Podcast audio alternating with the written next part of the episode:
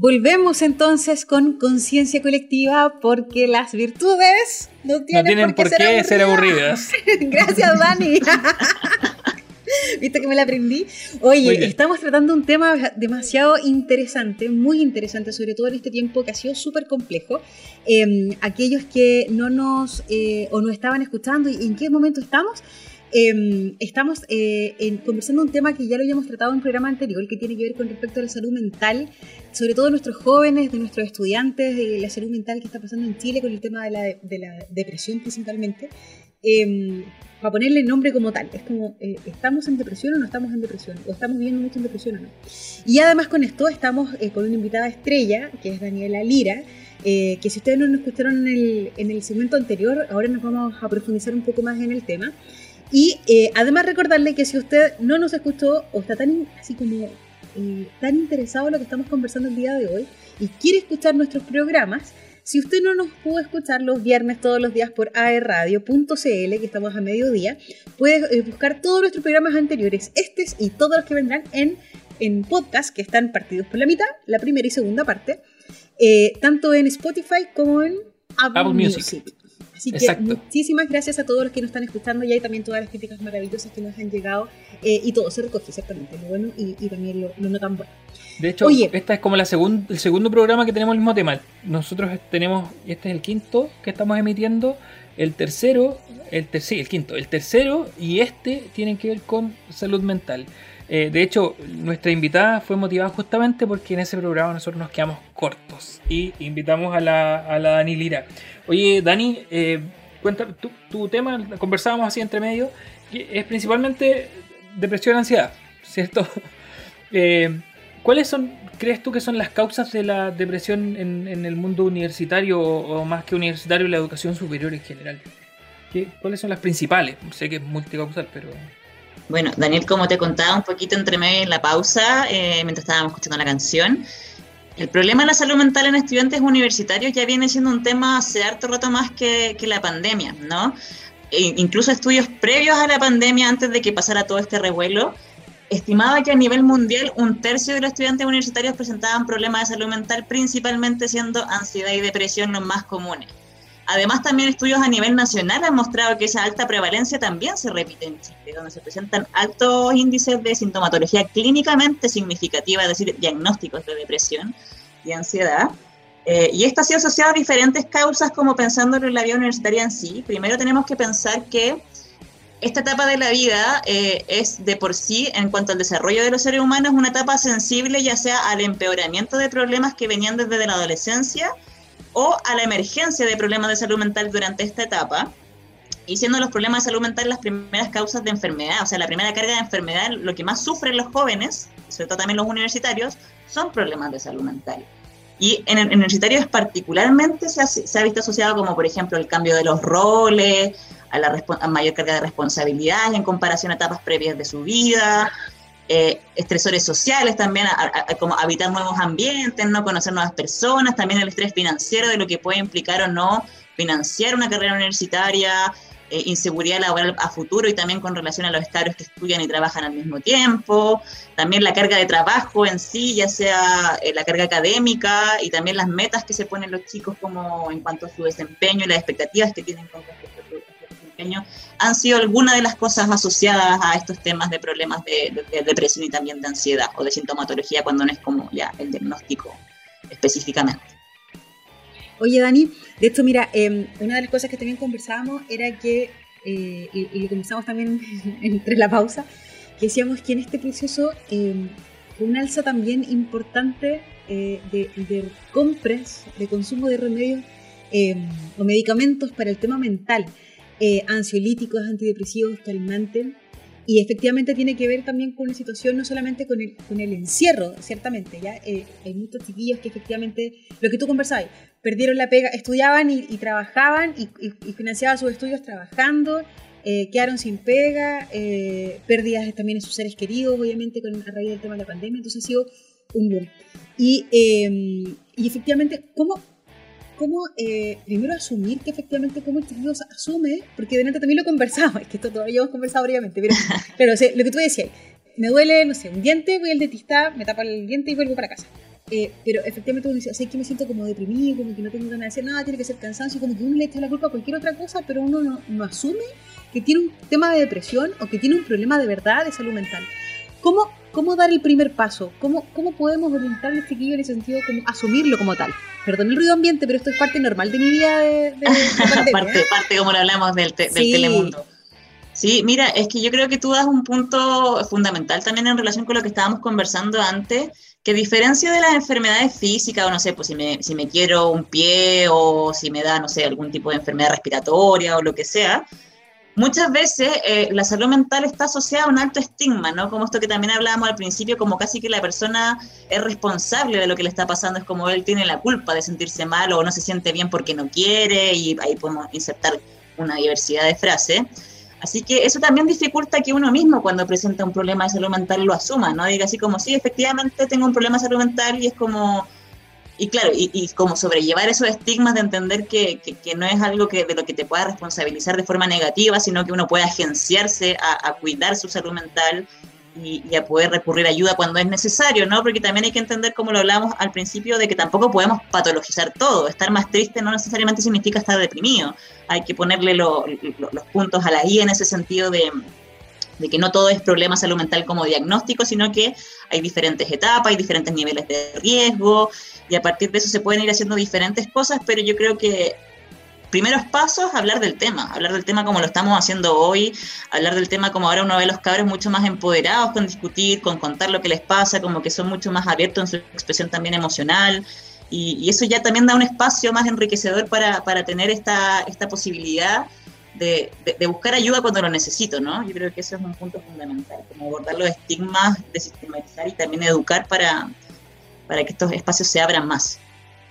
Oye, y efectivamente hay una cosa que es súper importante, que es el hecho de, tampoco darlo por esto, así como, ah, no sé, se te va a pasar. O sea, como que el, otro que escucha, eh, bueno, a mí me pasa, pues, vuelvo al, a la referencia del, mayor, de mi hijo, que me dice, ¿sabes qué? No tengo ganas de nada. Ya, si es, el, es la pandemia, si ya después del encierro, cuando vuelva al colegio, esta cosa va a pasar. Pero claro, pues de repente ponerle un poco más de ojo, pues, no, no dejarlo así como algo tan a la ligera, porque efectivamente esto es como una bolita de nieve, puedes pasar una cosa, otra, el tema de las frustraciones que están súper ahí al, al debe, o sea, claro, efectivamente puede haber sido de que está ahí, no sé, pues el tema de las relaciones personales, mm. o te forman la prueba, o no estás aprendiendo en, lo que estás estudiando, o la incertidumbre de saber qué va a pasar al futuro, entonces va creciendo esta bola de nieve donde al final reventáis y, la idea es poder atender esto desde antes y no cuando ya la cosa está a punto de explotar.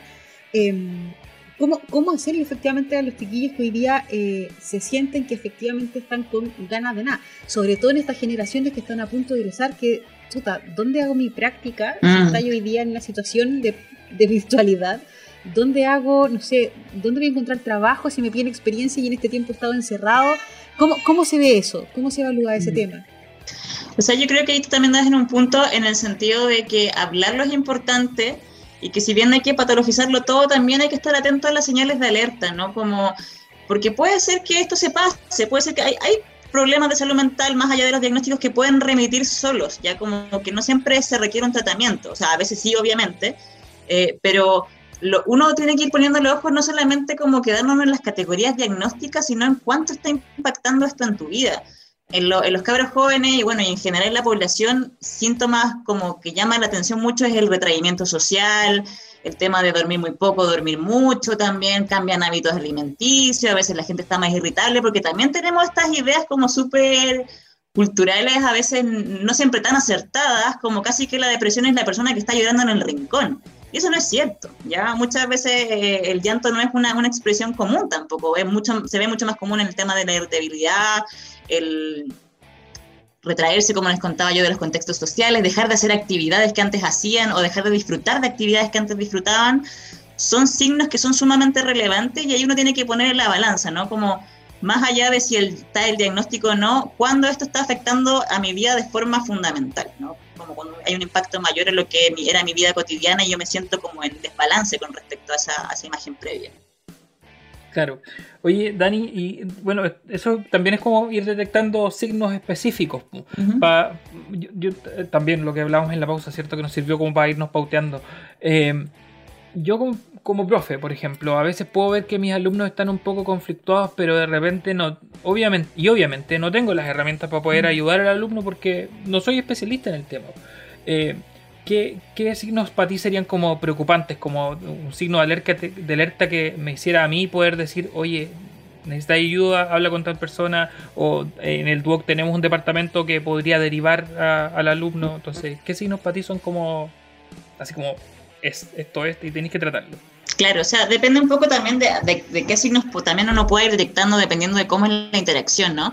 Pero lo que les hablaba yo, el tema del retraimiento social, también esto de ver a los chicos más aplanados, de repente con muy poca energía. O de repente uno piensa, ah, no, es que solo sueño. No, no siempre solo sueño. O, o también, no sé, pues dependiendo del tipo de evaluaciones que se estén haciendo, de repente cambios drásticos en el desempeño académico también pueden estar indicando un problema de salud mental. Y yo creo que más allá, o sea, nadie, nadie espera que los profes sean terapeutas, pero el hecho de que gente que está en contacto cotidiano con los cabros de repente se le puede acercar y, decirle simplemente, ¿sabes qué? Te noto diferente, estoy preocupado, ¿quieres hablar? O, o si, si, quieres te puedo ayudar ya es un cambio en 180 grados, ya porque estamos como atajando a los chicos en, en, diferentes momentos y no estamos atajando que esto pase, porque eso también va perpetuando esto como que ya sí, bueno, que siga pasando el tiempo y eso es lo que da espacio también para que haya más riesgo o, que la salud mental vaya empeorando aún más también. Así que tampoco hay que esperar ser cierto el superhéroe de que uno le va a solucionar los problemas de la vida, pero a veces un, un, un, una escucha atenta, una validación también de lo que les pasa y, y, se sientan vistos y escuchados y validados en lo que le está pasando en sus problemas, eh, ya genera un cambio fundamental y también da espacio para esto otro, ¿no? De decir, ¿sabes qué? La universidad cuenta con este servicio, o puedes ir a atenderte acá, o puedes ir a preguntar aquí, no sé, por la dirección de asuntos estudiantiles de la universidad, es como, dependiendo de cada universidad, cómo va funcionando ese sistema de ayuda, ¿no? Sabes que a mí me ha funcionado mucho para poder profundizar un poco más en torno al, a cómo están los alumnos, el, hacer una dinámica que en lo presencial no hacía. O sea, yo llegaba a la sala, saludaba, era como buenas tardes, ¿cómo les va? Espero que bien, y empezaba mi clase. Pero ahora como que me he dado el tiempo de saludar así como chiquillos, ¿cómo están? ¿Cómo ha estado la semana? Tratar de... For... Suena feo forzar a ser amable, pero es que es verdad, porque en definitiva uno a veces no se ha hecho el hábito de, esta amabilidad y, ayuda un montón para poder primero romper el hielo, pero además para que los alumnos tengan la confianza de después mm. poder, no sé, eh, decirte, chuta, profe, estamos re complicados, necesitamos ayuda en esto. Eh, incluso da paso para que algunos después se queden. O sea, me ha pasado que se quedan alumnos después de la clase y me dicen, profe, sabe que, he faltado por tal cosa.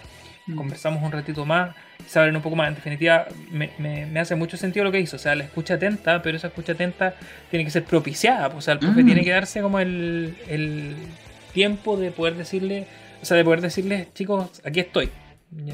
Claro, es que como, como, como tú dices, propiciar yo creo que es la palabra más adecuada más que forzar, ¿no? Como promover y generar espacios donde los chicos sientan que pueden comunicarse y puedan tener alguien que los escuche. Yo creo que es fundamental como una, una, cosa que pueden estar atentas los, los profes o, la gente que interactúa día a día con los chicos y las chicas como en este contexto, aun cuando de repente, ahora bueno, cuando se pueda presencial, pero es también ahora dentro de las pantallas, uno, uno igual va conociendo a la gente y uno a veces no se da ni cuenta como sin concientizarlo mucho, uno va notando cosas que dicen así como, mm, algo raro está pasando, ¿no? Como mm. algo que te hace como más ruido, como se dice, para estar más atento y y bueno, y siempre preguntar, ¿no? Si la, curiosidad en ese sentido a veces puede ser la diferencia entre alguien que se puede estar sintiendo muy solo también o que de repente no está recurriendo más ayuda y es como alguien está notando tu malestar también, pues sobre todo cuando con estos problemas como, como la depresión y la ansiedad que les decía hace un rato, generan esto de que la gente se retrae mucho, deja de hacer actividades y, es bueno también que haya una contraparte del mundo de, de sus redes sociales, en tanto amigos, profesores, familiares, etcétera, que, esté atento a estas diferentes señales que son muy distintas en cada persona, pero, pero son los cambios los que uno, a uno lo alertan, ¿no? Como cambios drásticos y, de repente que, no hacen sentido con respecto al, conocimiento que uno tenía previo a esta persona. Claro. Oye, Dani, esta es una pregunta igual un poco más difícil porque, eh, bueno, lo, lo decimos, pero ¿tú crees, tú consideras que, un poco guiada la respuesta, pero filo, ¿consideras que la salud mental en Chile es un lujo? Uf, ¿Que muchos no se pueden permitir? Tocas una fibra sensible ahí en mí porque yo creo que sí. O sea, eh, si bien durante los últimos años se han hecho hartos esfuerzos por mejorar la salud mental pública, eh, queda un larguísimo camino por recorrer y, quien puede acceder a, la consulta privada sabemos que no es el gran porcentaje de la población. Sabemos que no lo es. Y también tiene que ver con, o sea, ya nos vamos a tirar el rollo, eh, también de cuántos recursos estatales hay ahí, ¿cachai? Porque, porque, claro, uno, o sea, la consulta privada que exista no, no, es problemático en sí, sino que es como cuando no tenía opción de atenderte en un consultorio, en un CESFAM, etcétera, porque, o tenía una cada dos meses y te ven media hora, eh, y, no, sé, pues, y, la gente que cobra incluso barato, entre comillas, 20 lucas, no sé, pues si lo visto todas las semanas, 20 lucas van sumando, pues y una persona que, no sé, pues la familia paga riendo, tiene que pagarse la universidad, no, no estamos hablando de ligas menores en cuanto a recursos económicos invertidos, así que yo creo que en este momento podría decirse que, es como más... Eh, lujoso, es que lujoso suena como tan terrible, ¿no? Pero no, es accesible para toda la población definitivamente, yo creo que Es que si no es lujo es privilegio y suena más o menos igual de terrible. yo, mira, en algún momento me tocó asistir a una consulta y, claro, para mí fue un gasto así grande mm. porque era un psicólogo bueno y eran 50 lucas mm. la consulta. Eh, bueno y caro. Entonces, claro, en algún momento tuve que dejarla porque no me quedaba plata para poder pagar una consulta quincenal, 15 lucas, 100 lucas, 100 lucas al mes. Es harta, plata. O sea, obvio, pues hay que parar la olla. El tratamiento, el tratamiento médico aparte, y mucha gente deja también, cuando hay con pastillas, las dejáis de golpe porque o, le ponía la olla o te seguís tomando las pastillas. Entonces, ah. es súper complicado. y hoy día, sobre todo cuando. es bien complejo y la prioridad hoy día, muchas veces cuando, cuando la situación laboral no es de las más estables, efectivamente uno prioriza y, la salud mental pasa a un segundo plano cuando es sumamente también necesaria tenerla en un, primer plano, ciertamente, es súper complicado. Claro, es que uno, uno hay que poner las cosas en la balanza y hay necesidades más básicas, uno necesita un techo, comida y abrigo para vivir, o sea, claramente queremos estar en estados de bienestar y mejorar la salud mental, pero, pero cuando tanto a nivel estatal como de, de cuánto se habla del tema, de cuántos recursos se invierten, son bajísimos en este país, eh, claramente ese, ese, equilibrio de poder dar este espacio a la salud mental es mucho más difícil, ¿no? Claro. Oye, vamos a seguir conversando, después le vamos a preguntar un poquito a la Dani de Imai eh, de la pega que hacen, pero vamos a escuchar antes la prodigiosa voz de Brittany Howard eh, con Hold On de Alabama Shakes.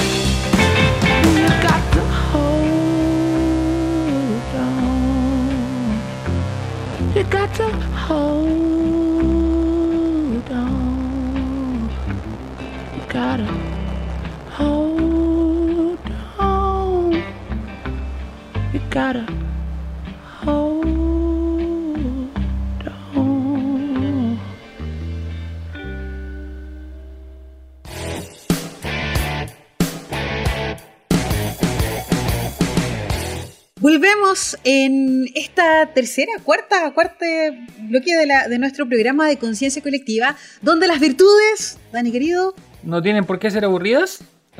Sí, pero ¿por qué lo dices? ¿Era eso?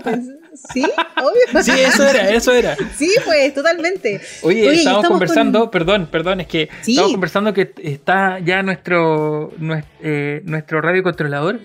Eh, Elian está preparando una sorpresa, pero no les vamos a decir. Que es parte de nuestras secciones, ciertamente. Exacto. o sea, lo más posible es que escuchen una, pero bueno, ahí lo vamos a ver. Sí, lo que pasa es que durante todas las semanas tenemos diferentes secciones y una de las que más nos gusta, donde podemos profundizar y conocer efectivamente eh, quién encarna la fortaleza o esa virtud o, quién está trabajando por, eh, por sacar eh, quizás eso o, de atacar o de ver más que nada esos puntos débiles y que los puede abordar de la mejor manera, esta sección que se llama ¿Quién la lleva? Y efectivamente estamos conversando con nuestra Dani querida, tocaya maravillosa que invitamos el día de hoy, que nos está acompañando para que conversemos sobre el tema de salud mental, sobre todo nuestros chiquillos, en, nuestros jóvenes, nuestros estudiantes que es un tema que efectivamente hoy día yo creo que a veces de lo tabú, que en un, momento creo que fue así, porque no se conversaba mucho el tema, eh, a la realidad. Así que estamos en esta sección que se llama ¿Quién la lleva? Y quién la lleva es Imai, ¿o no? Dani, cuéntame. Perdón que están a los ruidos de fondo. ¿Qué es Imai? ¿Qué es IMAI, Dani? Cuéntanos un poquito de eso. Bueno, el, el IMAI es el núcleo milenio para mejorar la salud mental de adolescentes y jóvenes. Eh, el núcleo está compuesto por una amplia diversidad de, investigadores de diferentes universidades, eh, también participamos diferentes estudiantes de pregrado, de magíster, de doctorado, y básicamente, ¿qué hacemos nosotros? Buscar diferentes formas a partir de la investigación para poder generar también tanto difusión acerca de lo que es salud mental, la importancia de hablar de estos temas, y, pero sobre todo también con un foco bien preventivo.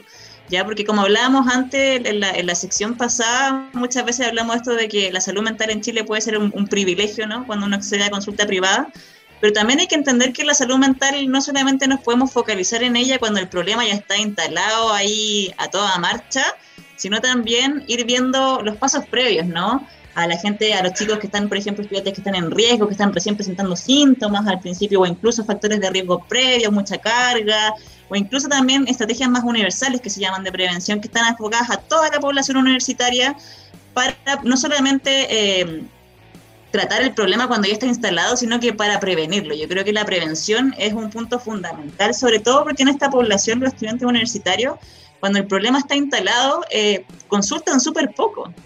Ya incluso cuando se cuenta con servicios de atención estudiantil o servicios de tratamiento dentro del mismo centro universitario, por diferentes cosas como le hablábamos del estigma, de diferentes barreras actitudinales, como yo, yo tengo que hacerlo solo, o barreras de, en qué momento me atiendo, con qué tiempo, si tengo que estudiar para no sé cuántos ramos. Eh, así que también la prevención como una intervención como previa a esta instalación de los problemas es fundamental porque aparte alcanza una mayor porcentaje de la población y también sirve para limitar o reducir los riesgos de las secuelas que puede tener presentar un problema de salud mental, porque los problemas de salud mental no solamente son problemas en el momento que uno tiene el diagnóstico, sino que también generan dificultades muchas veces a largo plazo y que se van estableciendo como estos ciclos negativos en la vida de las personas. Así que en IMAI tenemos un fuerte foco en el tema de investigar acerca de la salud mental en los jóvenes, como les contaba yo también. Eh, el IMAI está, es parte de una iniciativa internacional en la cual participan 17, si no me equivoco, países a nivel mundial, que están todos con la misma meta de primero investigar qué está pasando con la salud mental de, los cabros universitarios, cuáles son las prevalencias, cuáles son los problemas de diferentes problemas de salud mental, entre eso la depresión, y a partir de esta información, aparte de poder darle una retroalimentación a los cabros de cómo está su situación, de poder también contactarlos con sus redes de apoyo, tanto a nivel como de, instituciones de la misma universidad o también del servicio, de servicio público de salud, etcétera, o, otras fundaciones que también aportan en, esta misión. Además también de poder generar investigación que permita ver formas en cuales cómo podemos mejorar esto, ¿no? No solamente quedarnos con los datos y decir aquí está la pelota, sino que qué hacemos con esta pelota, cómo, cómo la manejamos de mejor forma eh, con los recursos disponibles que se tengan en el momento. Sabemos que para investigar también se necesitan recursos, pero, pero es importante también no solamente quedarnos con los datos brutos, ¿no? Con un número, sino que saber que hay gente detrás y que uno está generando intervenciones, eh, conversación y discusión en diferentes ámbitos para, para poder promover cambios, ¿no? Como en, esta realidad.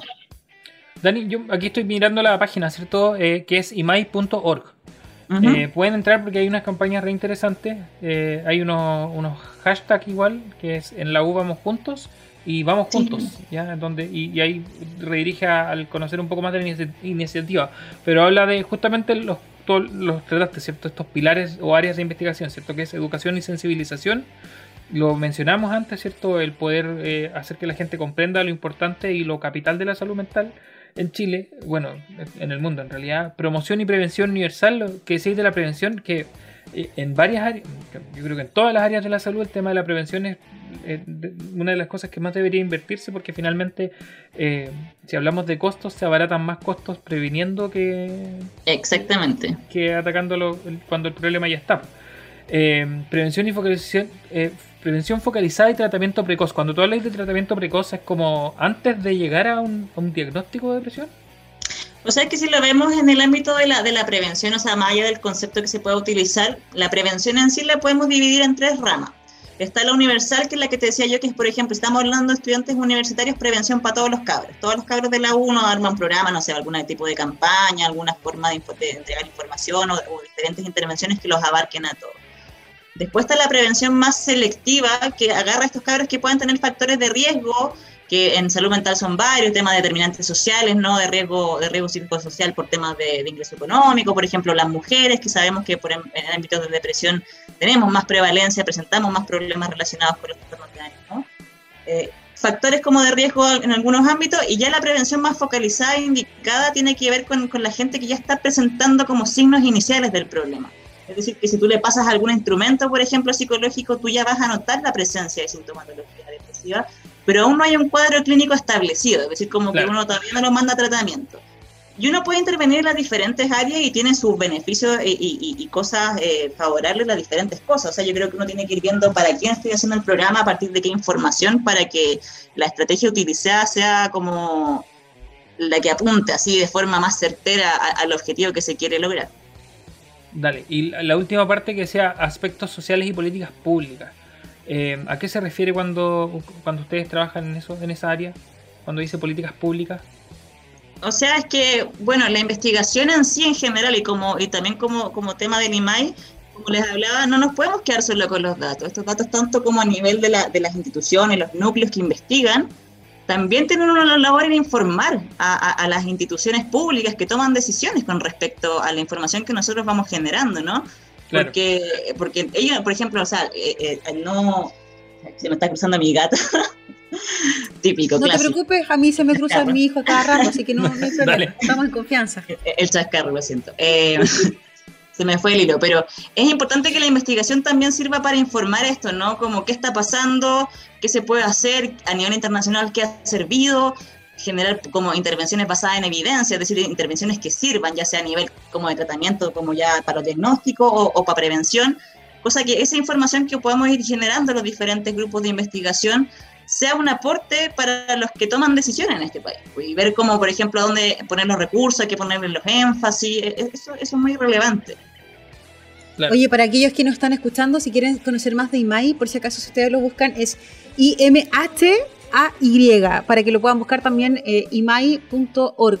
Oye, tienen, de verdad que es un tema súper interesante todo lo que está aquí en la página, pero también nos contabas que están en el Instagram y que hay ah, bastante interacción también con los chiquillos, ¿cierto? Con, sí, no, definitivamente. O sea, sabemos que estas generaciones eh, más jóvenes, las redes sociales son las que pegan quizá más que, más que las páginas web.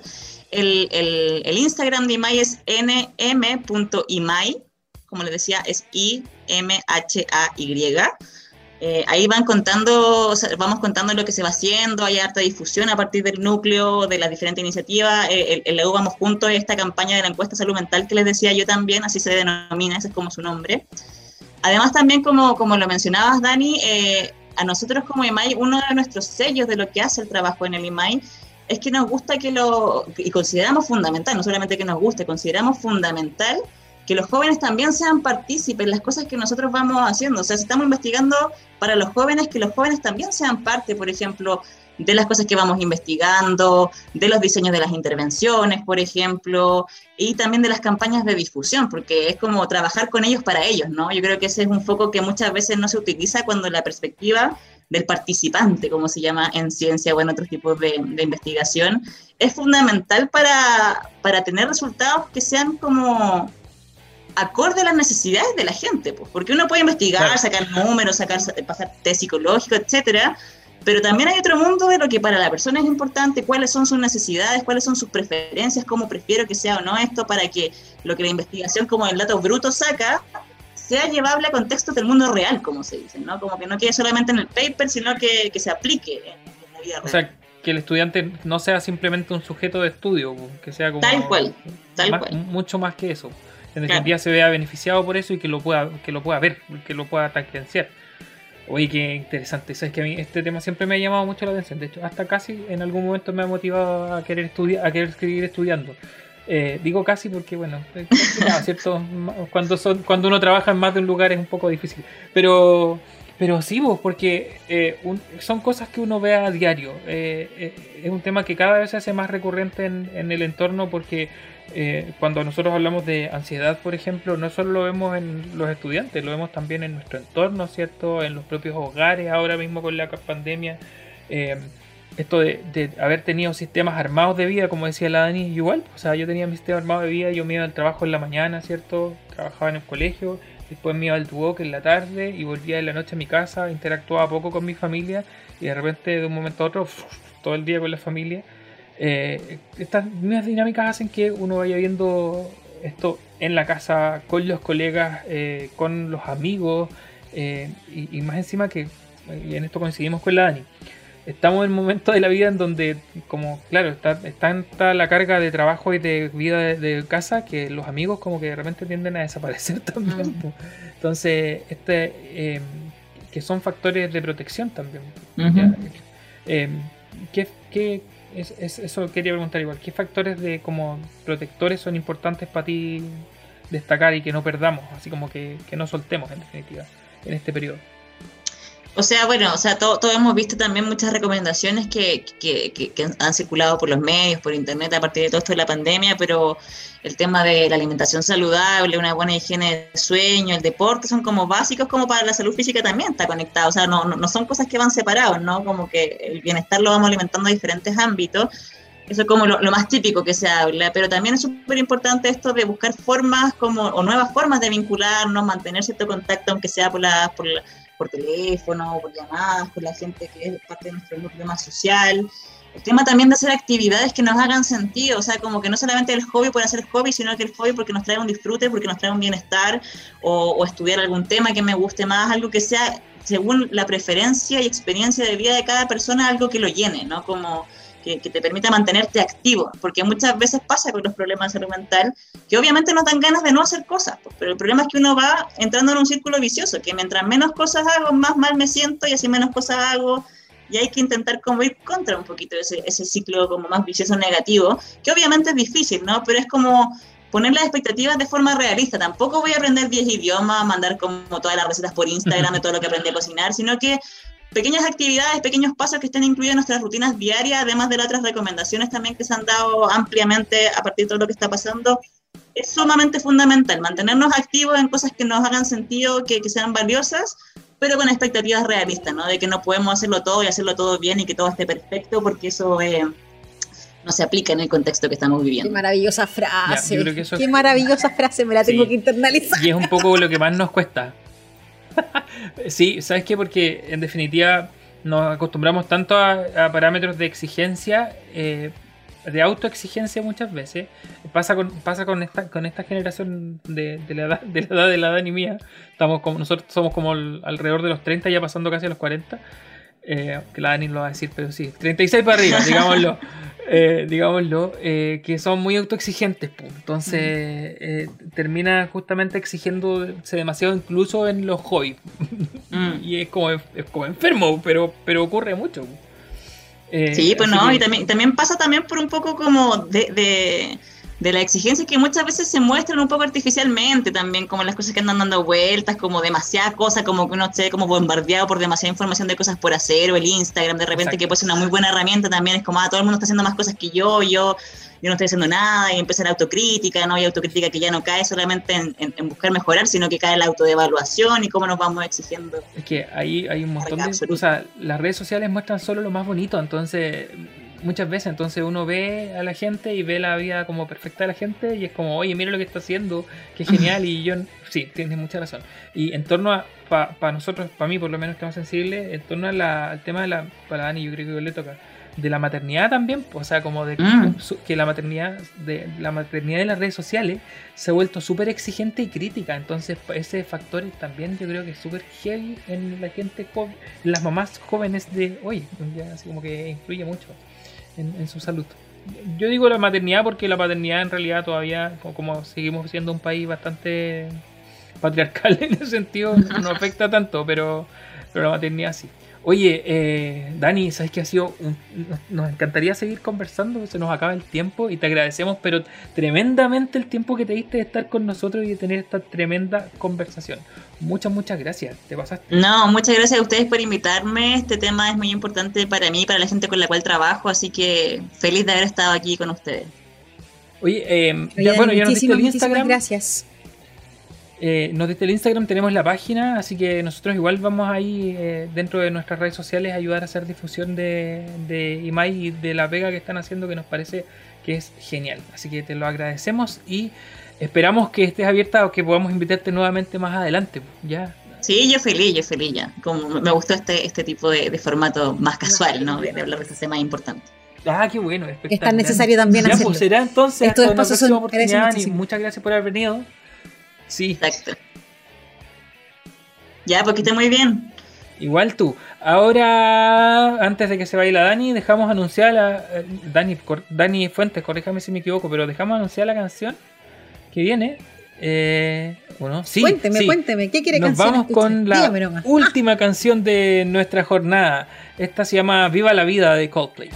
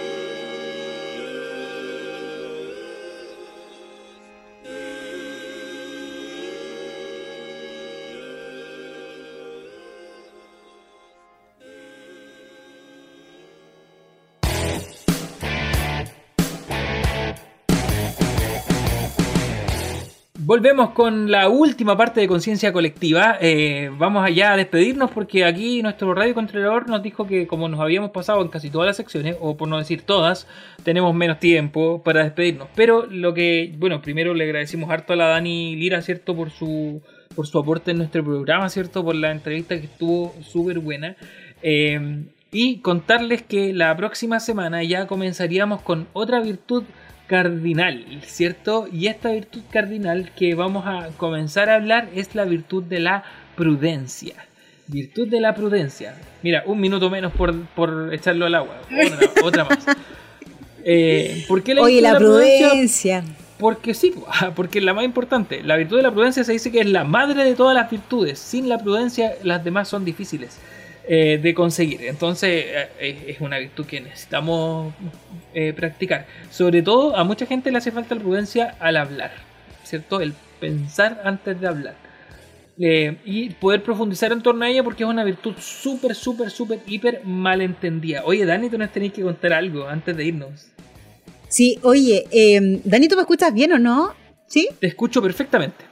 Perfecto. Oye, mira, sí, eh, es que a esta hora donde más hambre haces, no sé si tú tienes hambre o no compartes esta idea Es que maravillosa de... sí, porque ya va a ser de almuerzo. ¿Tienes hambre o necesitas pedir algo y no quieres salir de tu casa? Te Sí. contamos que la aplicación de delivery más importante de Chile ya está con nosotros. Saludamos al oficiador que nos facilita la vida a pedidos ya. Ya no es necesario salir de tu casa para tener todo lo que quieres en restaurantes, supermercados, eh, botillerías, farmacias y mucho, mucho más. Descarga la app Play Store por, eh, perdón, por Play Store o App Store, pedidos ya, felicidad instantánea. Buena, pedidos ya, yo creo que en la tardecita, día viernes, tardecita, completitos. O ahora que pasó, pasó, eh, ¿cuándo fue? El día martes, el día de la hamburguesa, y no lo pude celebrar, así que se viene su pedidos ya para, para poder Y este fin de semana largo, sobre todo. Con este fin Sí, de semana largo, usted puede pedir pedidos ya y sale de la casa y tranquilito ahí puede compartir con su gente, con su familia. Mira, Oye, se nos acaba el tiempo. Sí, eh, Elian pregunta cuántos días de la hamburguesa hay. Honestamente me da lo mismo. Cada vez que digan que hay día de la hamburguesa, yo lo voy a celebrar. Eh, porque es una de las mejores comidas que hay en el mundo y en la vida. Sí, se nos acaba el tiempo, lamentable, ¿cierto, Dani? Estuvo bueno el programa de hoy. Sí, oye, saludamos a todos los que nos acompañaron este día, en el día de hoy. Y además les recuerdo que nos pueden escuchar por eh, Spotify, por Apple Music eh, y además por aerradio.cl todos los viernes a mediodía. Chiquillos, ha sido un gusto compartir con ustedes. Espero que tengan un fin de semana largo extra, maravillosamente descansado, reparador y reponedor, con mucha energía para poder eh, continuar en esta semana que también vuelve a ser cortita. Dani. Chao chicos, que les vaya muy bien. Ha sido un gusto estar nuevamente con ustedes.